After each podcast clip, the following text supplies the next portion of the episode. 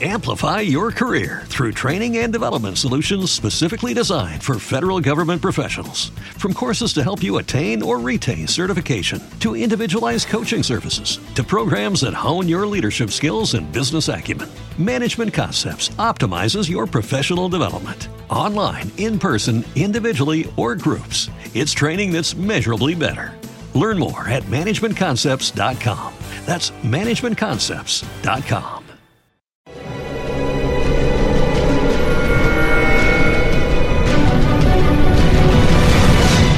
Documental.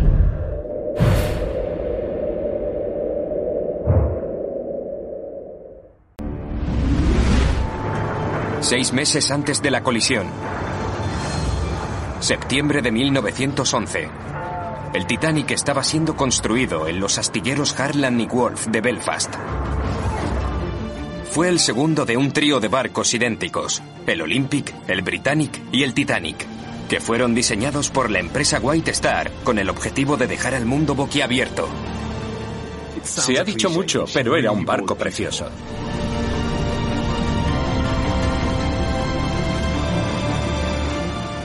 El Titanic, en el momento de su botadura, era el barco de pasajeros más grande del mundo.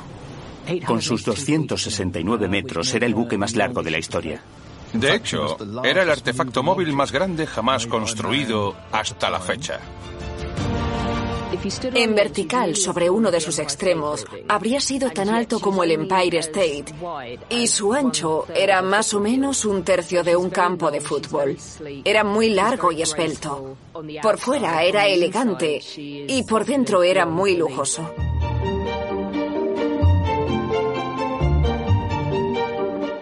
El objetivo de los constructores era crear el transatlántico más cómodo que pudiera imaginarse.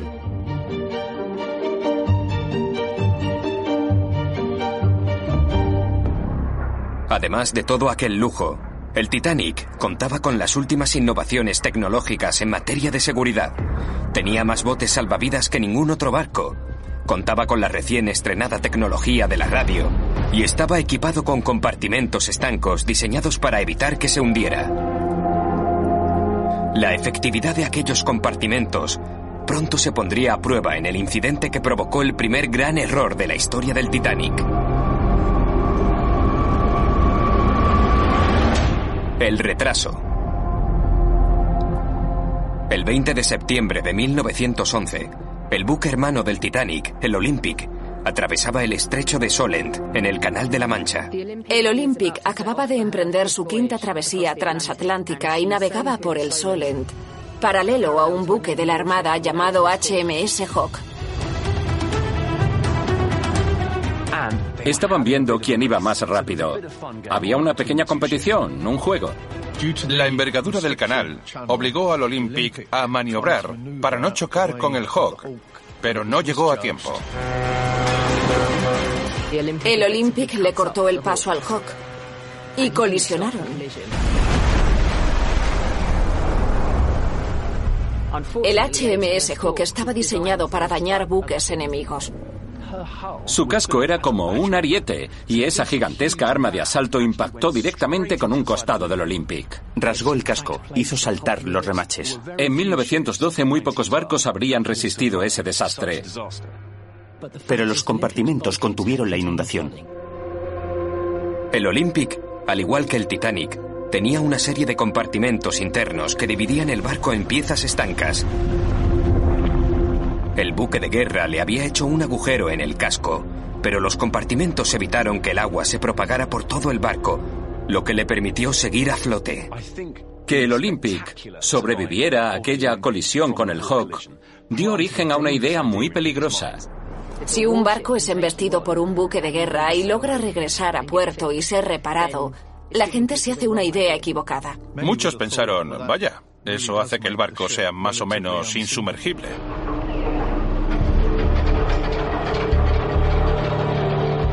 Y no eran solo los profanos los que pensaban así. En el momento de la colisión, el capitán del Olympic era Edward Smith, quien más tarde capitanearía el Titanic en su viaje inaugural. Para él esa fue la demostración práctica de que los barcos tipo Olympic podían sufrir daños graves sin hundirse, lo que contribuyó a crear la percepción pública de que el Titanic era insumergible. El accidente no solo sumió a la White Star en un estado de peligrosa complacencia, sino que tuvo otra grave consecuencia para el Titanic. Tras la colisión hubo que llevarlo a Belfast para repararlo. La empresa quería que el Olympic volviera a estar listo para zarpar lo antes posible. No olvidemos que había gente al otro lado del Atlántico esperando a ese barco. La White Star perdía dinero, así que interrumpió la construcción del Titanic para reparar el Olympic. Dar prioridad al Olympic supuso la interrupción de la construcción del Titanic y un retraso de tres semanas en su viaje inaugural. Aquel mes de retraso hizo que el Titanic no estuviese listo hasta abril, que es justo cuando empiezan las heladas en el Atlántico Norte. Una época en la que abundan los icebergs. Por si eso fuera poco, un extraño cambio en el clima hizo que en la primavera de 1912 hubiese más icebergs de lo habitual en las rutas comerciales. Pero el iceberg que se convirtió en la némesis del Titanic seguía una ruta muy enrevesada. El iceberg no fue en línea recta por el Atlántico. Siguió las corrientes, fue hacia el norte durante un tiempo y vagó por ahí unos seis meses hasta que se introdujo en las rutas comerciales, al sur de la isla de Terranova en Canadá. El 10 de abril de 1912, el RMS Titanic zarpó del puerto de Southampton con 2.224 pasajeros, más la tripulación necesaria para embarcarse en una travesía inaugural de siete días hasta Nueva York. El Titanic debía llegar al muelle 59 del puerto de Nueva York el 17 de abril, y dada la distancia que hay entre Europa y Nueva York, bastaba con que se mantuviese a 18 nudos. Pero cuando se chocó contra el iceberg, iba mucho más rápido. Iba demasiado rápido, a 22 nudos por un océano helado. De haber ido más despacio lo habría esquivado, no habría pasado nada. El exceso de velocidad es el segundo gran error que se cometió en el Titanic. Y quizás el más fácil de evitar, ya que todos sabían que al capitán Edward Smith le gustaba la velocidad. Ansias de velocidad. El capitán Smith era el mejor capitán de la White Star. Le llamaban el capitán de los millonarios porque a la gente le encantaba viajar con él. Era profesional. Era un capitán al que podrías confiarle tu gigantesco y reluciente barco nuevo y además tenía don de gentes. Era altivo, sofisticado. Encajaba en ese ambiente. Los millonarios y los de primera clase le adoraban. Se le daba bien codearse con ellos. Al fin y al cabo, estar al mando de uno de esos grandes barcos consistía también en encargarse de los pasajeros, en socializar con ellos. La gente se compraba un pasaje solo por navegar con el capitán Smith, así que era obvio que él pilotaría el Titanic. Le gustaba ir rápido. Le gustaba que sus pasajeros llegaran cuanto antes a su destino. Ellos querían llegar puntuales y sabían que aunque tuviese que luchar contra viento y marea, Smith llegaría a tiempo. La White Star se jactaba de ser la opción más fiable. Si te decían que llegarías a Nueva York el miércoles, llegarías el miércoles pasara lo que pasara. El capitán Smith sabía que la velocidad era la clave para que el Titanic llegara a tiempo a Nueva York. Por el cuaderno de bitácora sabemos que Smith iba cada vez más rápido. En cuanto se asentaban los motores, aumentaba la velocidad. La velocidad media de Smith era de unos 21 nudos, dos o tres por encima del mínimo necesario. La mayoría de los capitanes que hacen viajes transatlánticos intentan ir siempre lo más rápido posible durante la primera parte del viaje para llevar ventaja por si encuentran bancos de niebla. En el Atlántico Norte hay mucha niebla y eso normalmente te obliga a minorar. Yendo deprisa al principio, te aseguras de tener tiempo extra si llegas a encontrar esos bancos de niebla. Eso era lo normal en 1912. Los capitanes no aminoraban hasta que no tenían problemas de visibilidad. Ellos sabían cuando la visibilidad era mala como para girar o frenar. Los icebergs eran un riesgo, pero era más habitual que un barco llegara tarde a que chocara contra un iceberg. Para ellos, el riesgo de chocar con un iceberg era tan remoto que ni pensaban en ello. Para ellos el verdadero peligro era que el barco llegara tarde a Nueva York y la mala fama derivada de ello. Pero en este viaje en concreto, el capitán tenía un problema extra, fraguándose en las profundidades del buque, algo que la empresa les había ocultado deliberadamente a sus pasajeros. Se sabe que el Titanic estaba ardiendo cuando partió de Southampton en su viaje inaugural.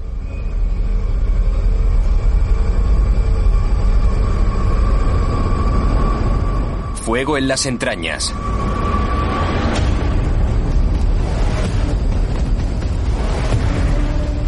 En 1912, los barcos funcionaban con vapor y sus calderas eran de carbón.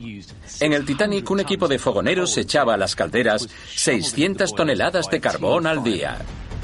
La idea era que el carbón It's time to get your checking account to zero with free checking from PenFed. That's zero ATM fees, zero balance requirements, and zero time spent waiting for your paycheck to direct deposit because you can receive it up to two days early. Open your account with just $25 and see how big zero can be. Apply online today at penfed.org slash free checking. Early direct deposit eligibility may vary between pay periods and timing of payer's funding. To receive any advertised product, you must become a member of PenFed, insured by NCUA.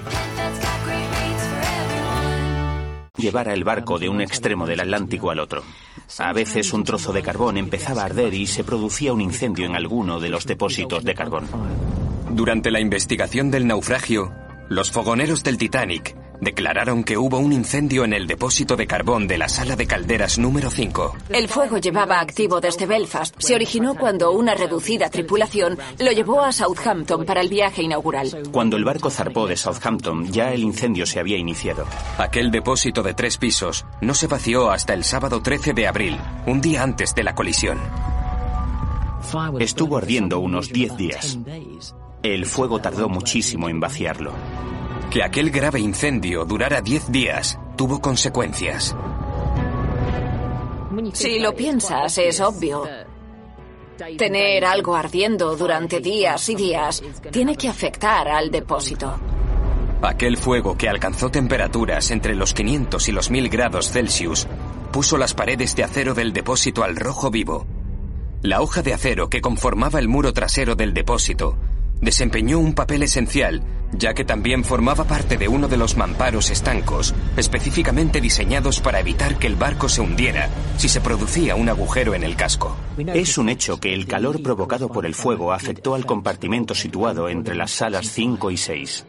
Dos de los fogoneros que sobrevivieron dijeron que cuando sacaron el carbón del depósito, vieron que las paredes se habían curvado debido al calor constante al que habían estado expuestas.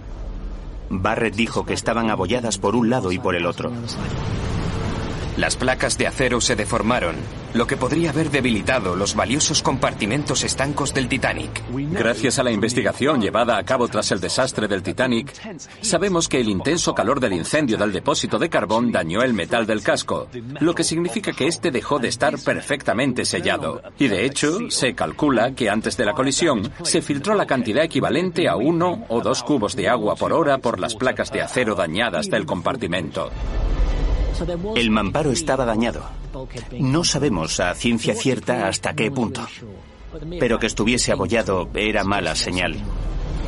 En circunstancias normales, aquello apenas habría influido en la seguridad del buque. Habría sido un incidente sin más, algo que ya habían solventado con éxito en el pasado. Un incendio en un depósito no era motivo para preocuparse por la integridad del barco. Solo un factor externo realmente inesperado podría sacar provecho de la debilidad derivada del fuego. En 1912, los barcos ya no navegaban completamente a ciegas.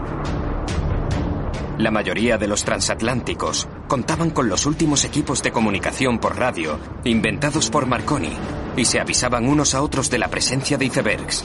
A principios del siglo XX, la tecnología sin cables de Marconi era muy novedosa. A los telegrafistas les enseñaban el código Morse.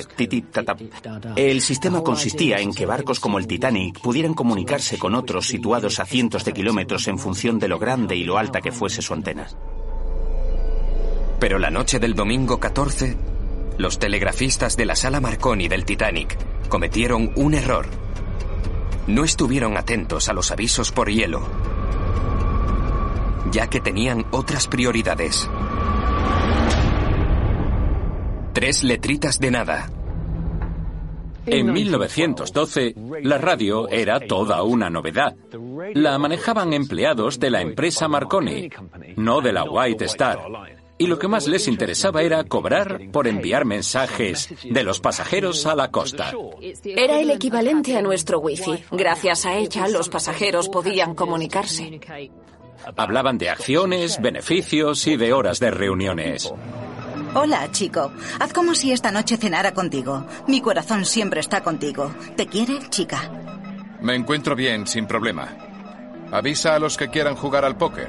Te envío esto desde algún lugar del Atlántico. Los operarios del telégrafo estaban allí para ofrecer un servicio a los pasajeros, por lo que había un conflicto de intereses respecto a lo que priorizaban y la urgencia con la que trataban ciertos mensajes. Además de los mensajes para los pasajeros, los operarios recibían alertas urgentes de seguridad de las embarcaciones cercanas que marcaban con tres letras para subrayar su importancia. Escribían las siglas MSG en los mensajes prioritarios que debían llegar al capitán. Se usaba para las alertas de hielo y cosas por el estilo. Si ponía MSG, debía llegarle al capitán. Horas antes, aquel mismo día recibieron varias alertas marcadas con la sigla MSG, que fueron transmitidas con diligencia al capitán. El capitán Smith recibió y leyó esos mensajes y decidió seguir un poco más con el rumbo que llevaban, una media hora más, antes de virar al oeste en dirección a Nueva York. Siguió un poco más hacia el sur para darse margen de maniobrar si encontraba lo que creía que iba a encontrar. Seis horas antes de la colisión, a las 5.50, el barco cambió de rumbo. Poco después, el capitán Smith abandonó el puente de mando para cenar sin saber lo que aquel cambio de rumbo estaba a punto de provocar. Mientras Smith disfrutaba en primera clase de una cena de 10 platos con ostras y filé miñón, a la sala Marconi no paraban de llegar mensajes. La noche del sábado y la mañana del domingo fueron muy complicadas para los dos telegrafistas. Hubo una gran avería en el equipo y tardaron unas seis o siete horas en repararla. Eso hizo que se acumularan muchos mensajes pendientes. A las 9 y 52, recibieron otra alerta por hielo, esta vez del SS Mesaba, que iba un par de horas por delante del Titanic, haciendo la misma ruta hacia Nueva York. Hemos visto grandes formaciones de hielo y muchos icebergs, así como capas de hielo. Era una clara advertencia de que esa nueva ruta llevaría al Titanic directo hacia una zona llena de capas de hielo y gigantescos icebergs. Pero el capitán Smith nunca recibió ese mensaje. El mensaje del Mesaba no llevaba la sigla MSG. Jack Phillips, el telegrafista, no sabía nada de navegación y cuando recibió ese mensaje lleno de cifras no entendió nada. Si ese mensaje hubiese llevado las letras MSG, Jack Phillips se habría dado cuenta de que era importante y lo habría enviado al puente de mando. Pero al no llevarlas, lo dejó para después y continuó con la correspondencia de los pasajeros. Una hora más tarde, el Titanic recibió una advertencia mucho más vehemente de un barco que estaba a solo 15 kilómetros de distancia. Pero de nuevo, faltaban esas tres importantísimas letras.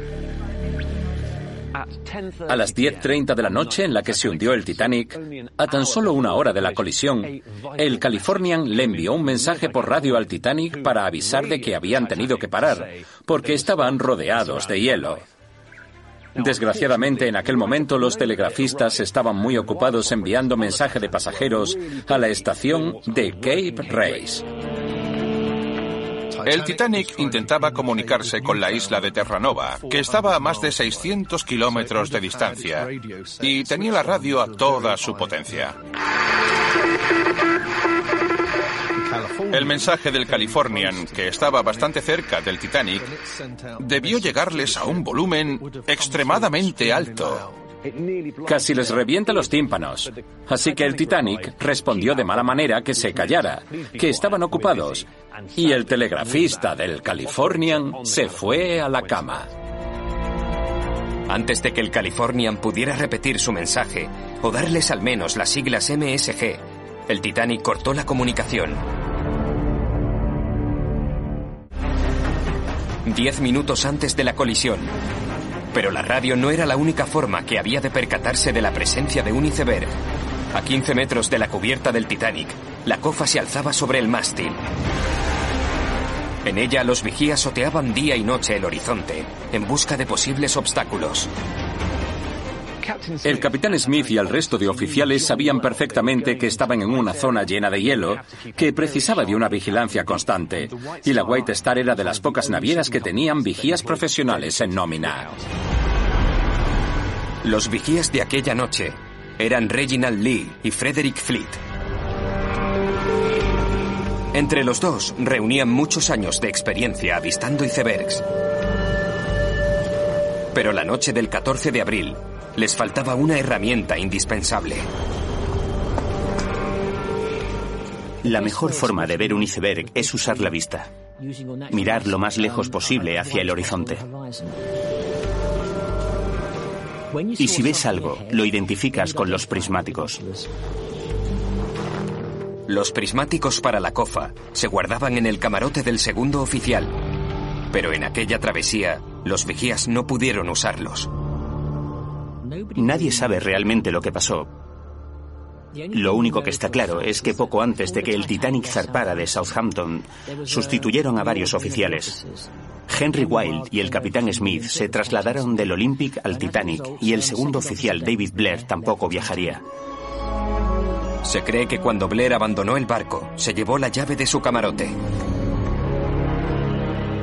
Como cambiaron al segundo oficial antes del naufragio, Lucky Land Casino asking people what's the weirdest place you've gotten lucky? Lucky? In line at the deli, I guess? Aha, in my dentist's office. More than once, actually. Do I have to say? Yes, you do. In the car before my kids' PTA meeting. Really? Yes. Excuse me, what's the weirdest place you've gotten lucky? I never win and tell. Well, there you have it. You can get lucky anywhere playing at LuckyLandSlots.com. Play for free right now. Are you feeling lucky? No purchase necessary. Void where prohibited by law. 18 plus. Terms and conditions apply. See website for details. Judy was boring. Hello. Then Judy discovered ChumbaCasino.com. It's my little escape. Now Judy's the life of the party. Oh, baby, mama's bringing home the bacon. Whoa, take it easy, Judy. The Chumba life is for everybody. So go to ChumbaCasino.com and play over 100 casino-style games. Join today and play for free for your chance to redeem some serious prizes. ChumbaCasino.com. No purchase necessary. Void where prohibited by law. 18 plus terms and conditions apply. See website for details. no tenían la llave de los prismáticos. En condiciones normales, no habría pasado nada por no tener prismáticos. Pero la noche de la colisión fue de todo menos normal. La falta de prismáticos. Las condiciones climatológicas de la noche del hundimiento fueron únicas. Fue una de las noches más luminosas de la historia. La presión era muy alta, lo que hacía que el aire fuese cristalino. La noche en la que el Titanic se hundió, las estrellas brillaban tanto que un miembro de la tripulación dijo que se podría haber jugado un partido de fútbol. Eso les hizo creer que aunque fueran rápido, podrían ver los icebergs. Uno cree que está viendo un mar despejado cuando en realidad es neblina. Es una ilusión óptica que enmascara icebergs y cosas así. Es como una distorsión mental. Fijaos en este vaso de agua. Cuando paso el lápiz por detrás veréis que produce formas distintas. Eso se debe a que la luz se curva en función de la densidad del agua que tiene detrás. Es lo mismo que pasó la noche del hundimiento del Titanic. El aire tenía distintas densidades y debido a eso la luz se curvaba. Todos hemos oído hablar de los espejismos en el desierto, pues aquello creó una neblina en el horizonte detrás del iceberg y lo que pasó fue que esa neblina del horizonte camufló el iceberg que estaba cerca del barco. Los vigías Fred Fleet y Reginald Lee no sabían que lo que estaban viendo era una ilusión óptica. En teoría, si hubiesen tenido los prismáticos, habrían visto la base del iceberg un poco antes, y esos pocos segundos habrían sido cruciales para el Titanic. El desastre del Titanic. Numerosas víctimas. Durante la investigación del siniestro, cuando le preguntaron a Fleet sobre los prismáticos, el vigía dio esta reveladora respuesta. Habría visto antes el iceberg. ¿Mucho antes? Lo suficiente como para apartarnos.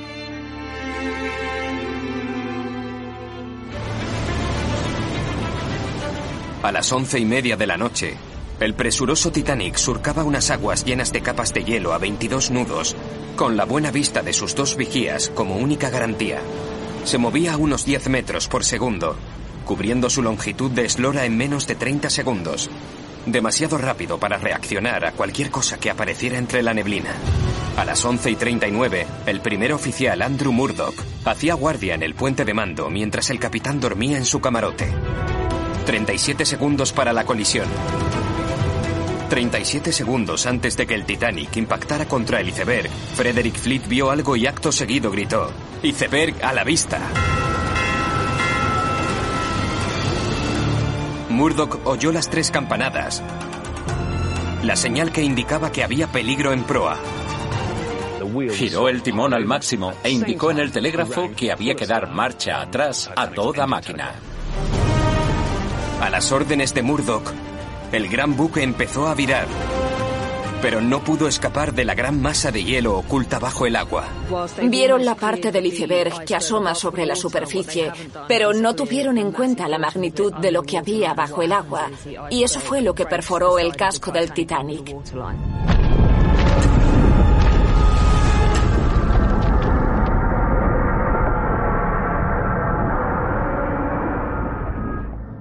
El ingeniero naval Stephen Payne diseñó el Queen Mary II y cree que la maniobrabilidad del Titanic jugó en su contra en aquellos segundos tan cruciales. Maniobra evasiva. Básicamente, lo que hace la pala del timón es desviar el agua. No es más que una lámina plana. La mueves en la popa y dirige el flujo del agua hacia un lado u otro. Pero la pala del Titanic era más eficiente que la de otros barcos por la hélice central, que propulsaba el agua hacia esa lámina plana. La hélice central del Titanic le daba a la pala más potencia para cambiar de dirección, pero solo si estaba en movimiento. El hecho crucial fue que cuando se dio la orden de detener los motores para inmediatamente después dar marcha atrás, se paró la hélice central. Al cortar el flujo de energía de la hélice central, esta dejó de propulsar agua a través de la pala durante unos pocos pero decisivos segundos. Un cambio mínimo podría haber marcado la diferencia. Si la pala hubiese sido solo un poco más eficiente, quizás Quizás se habría movido solo un poco más, lo justo para esquivar el iceberg. Pero en vez de eso, el Titanic chocó contra el gran iceberg.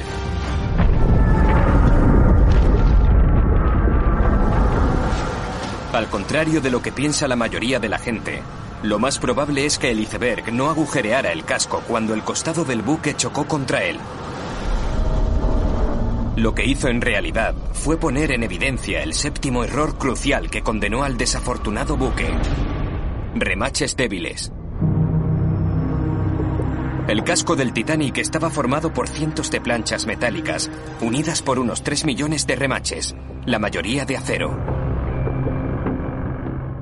Los remaches sirven para unir planchas de metal.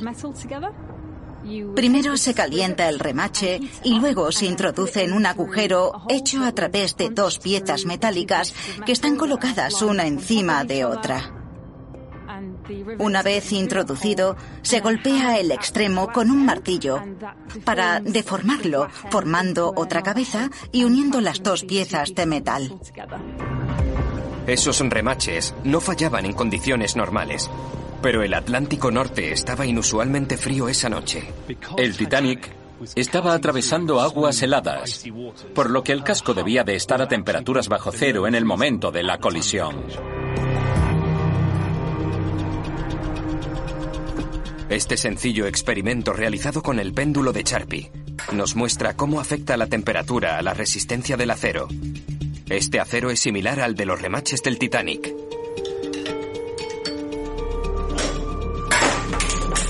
A temperatura ambiente el acero se dobla, pero no se rompe. No obstante, si se sumerge en agua helada, se produce un cambio sustancial. Este acero pierde la cualidad de absorber la energía del impacto a temperaturas bajo cero. En las heladas aguas del Atlántico, los remaches sumergidos debieron debilitarse de forma similar. Pero eso no fue todo. Los remaches de gran calidad solo podían insertarse con una máquina hidráulica muy voluminosa, lo que en la proa era todo un reto. Las remachadoras hidráulicas eran enormes y manejarlas era un engorro. En las zonas que no eran rectas no se podía trabajar bien con ellas, como en el pantoque o la proa, donde el casco presenta una mayor curvatura, por lo que hubo que poner los remaches a mano. Los remaches de acero no se podían insertar a mano, porque hacía falta demasiada fuerza. Así que las planchas metálicas de la proa iban unidas con remaches de hierro en lugar de acero, lo que tenía importantes desventajas. El hierro forjado no es tan versátil como el acero y cuando se hace, en el proceso de fundición, genera un subproducto llamado escoria, que está formado por todos los componentes del mineral que no quieres tener en el hierro. La gran cantidad de escoria que contenían los remaches los hacían más proclives a romperse en caso de que se produjera un fuerte impacto en un entorno frío. Y eso fue justo lo que pasó cuando el barco chocó contra el iceberg. Cuando el Titanic impactó contra el iceberg, la fuerza generada tuvo que ser absorbida. Tuvo que ir a algún sitio y se fue a las zonas más débiles del barco, a las juntas, a los remaches. Se podría decir que el iceberg abrió la cremallera del Titanic. Entonces entró el agua y ya sabemos lo que pasó.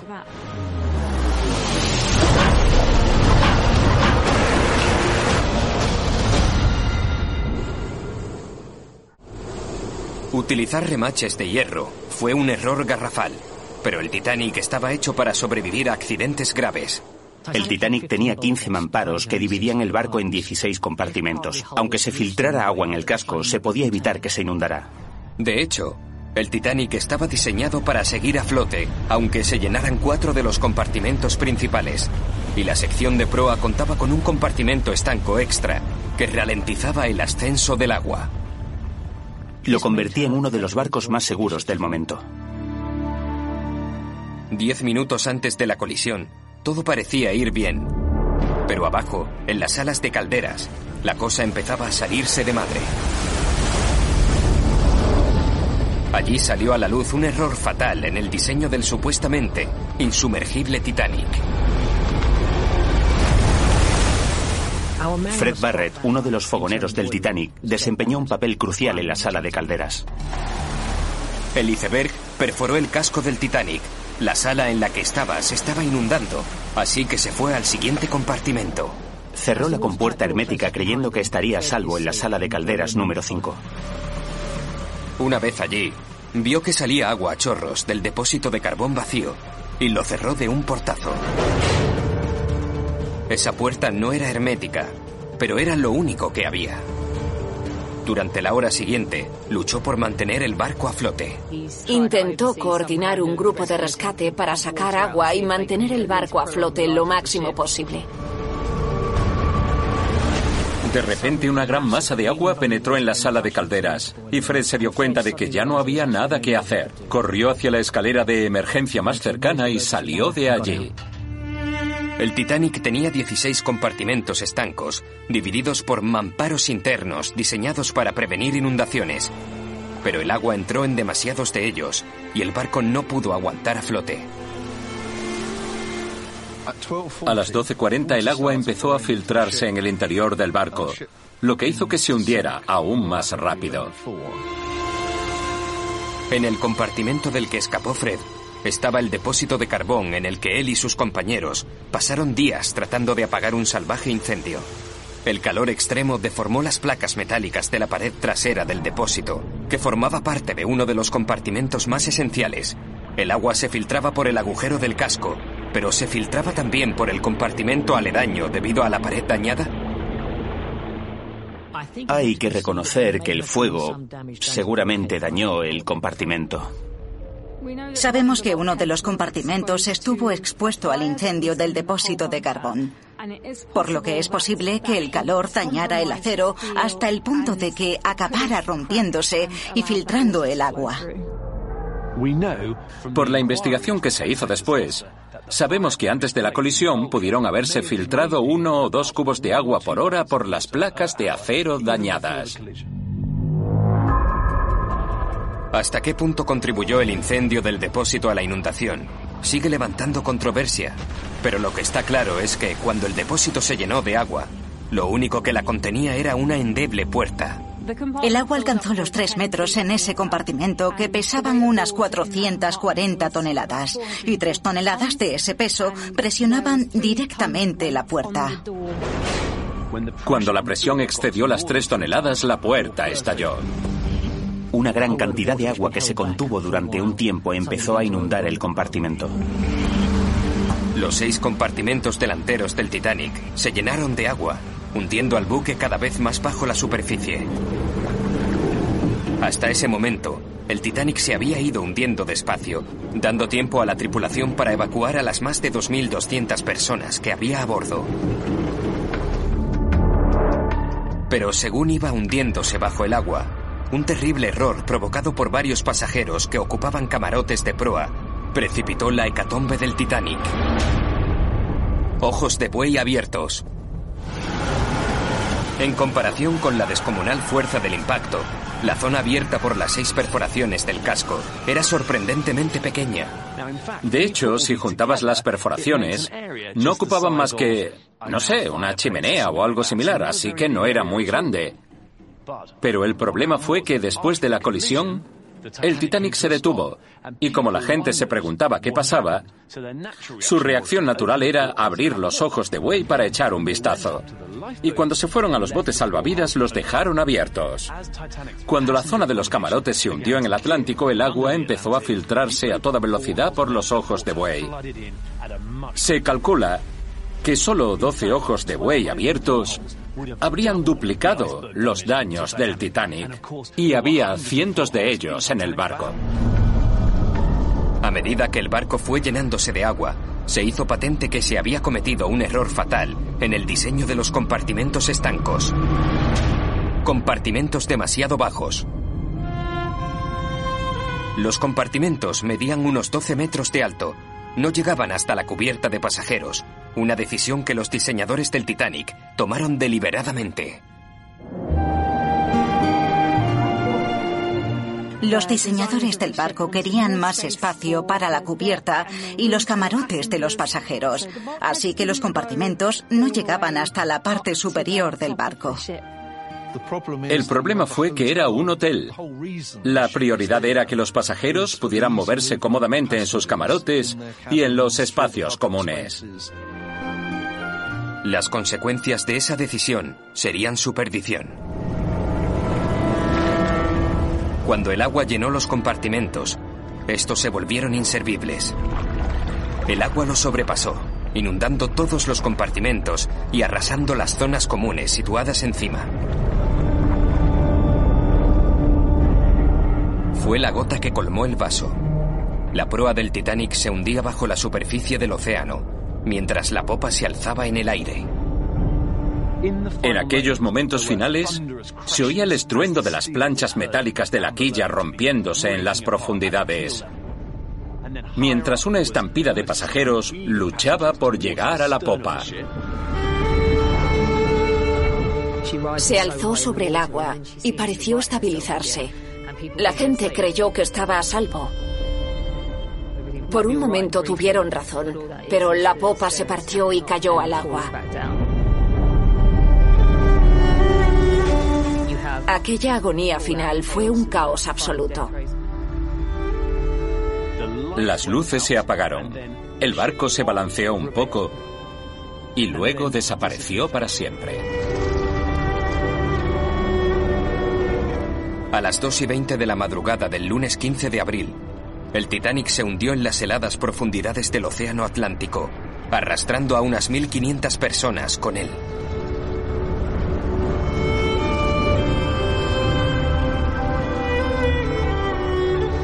Tras chocar contra el iceberg, consiguió permanecer a flote dos horas y 40 minutos. Creo que es increíble que aguantara tanto, teniendo en cuenta que un tercio del barco estaba terriblemente dañado. Pero en ningún caso habría habido tantas víctimas si no hubiese sido por un error crucial. El último despropósito del Titanic.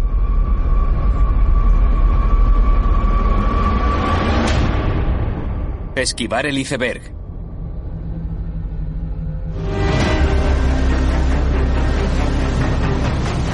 Si el primer oficial Murdoch no hubiese intentado esquivar el iceberg, el Titanic podría haber sobrevivido al impacto.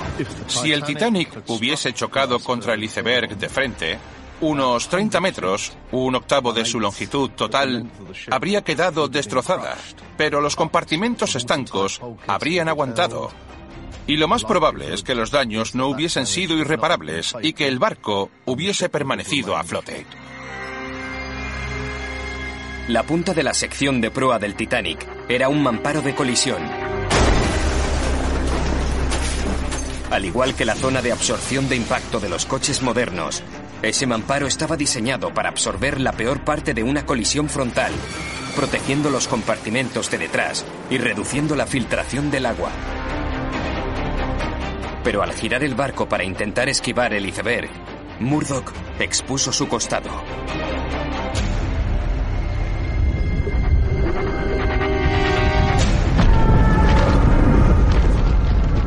Muchos expertos defienden que al rasgar la parte inferior del casco, el iceberg produjo más daños estructurales que los que habría causado un choque frontal, pero Murdoch nunca habría permitido que eso pasara. Poneos en la piel del primer oficial Murdoch. Lo último que haríais sería lanzaros de cara contra el iceberg. Es imposible. Va en contra de todo instinto humano. Además, era un barco completamente nuevo. Cualquier paso en falso habría supuesto el fin de su carrera. Yo opino que no se puede culpar a Murdoch por lo que hizo. Tuvo una reacción normal, acorde con lo que se esperaba de él. El Titanic se hunde cuatro horas después de chocar con un iceberg. Más de 100 años después, el recuerdo de las víctimas del Titanic sigue vivo. Estamos en deuda con ellos. Debemos darles las gracias porque navegar hoy en día es mucho más seguro gracias a lo que aprendimos en el Titanic.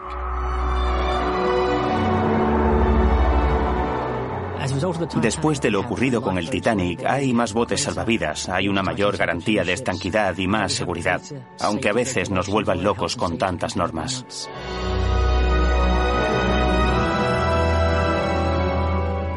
Como diseñador del Queen Mary II, el último transatlántico del Océano Atlántico, fui plenamente consciente de las lecciones aprendidas en el Titanic.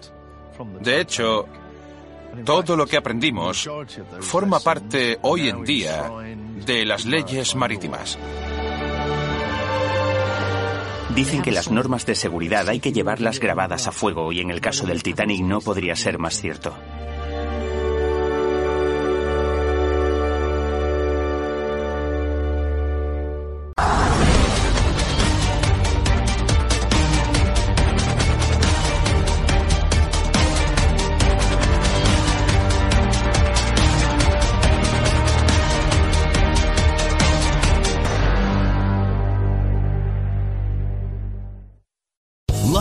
Casino asking people what's the weirdest place you've gotten lucky? Lucky? In line at the deli, I guess? Aha, in my dentist's office. More than once, actually. Do I have to say? Yes, you do. In the car before my kids' PTA meeting. Really? Yes. Excuse me, what's the weirdest place you've gotten lucky? I never win and tell. Well, there you have it. You can get lucky anywhere playing at LuckyLandSlots.com. Play for free right now. Are you feeling lucky? No purchase necessary. Void where prohibited by law. 18 plus. Terms and conditions apply. See website for details.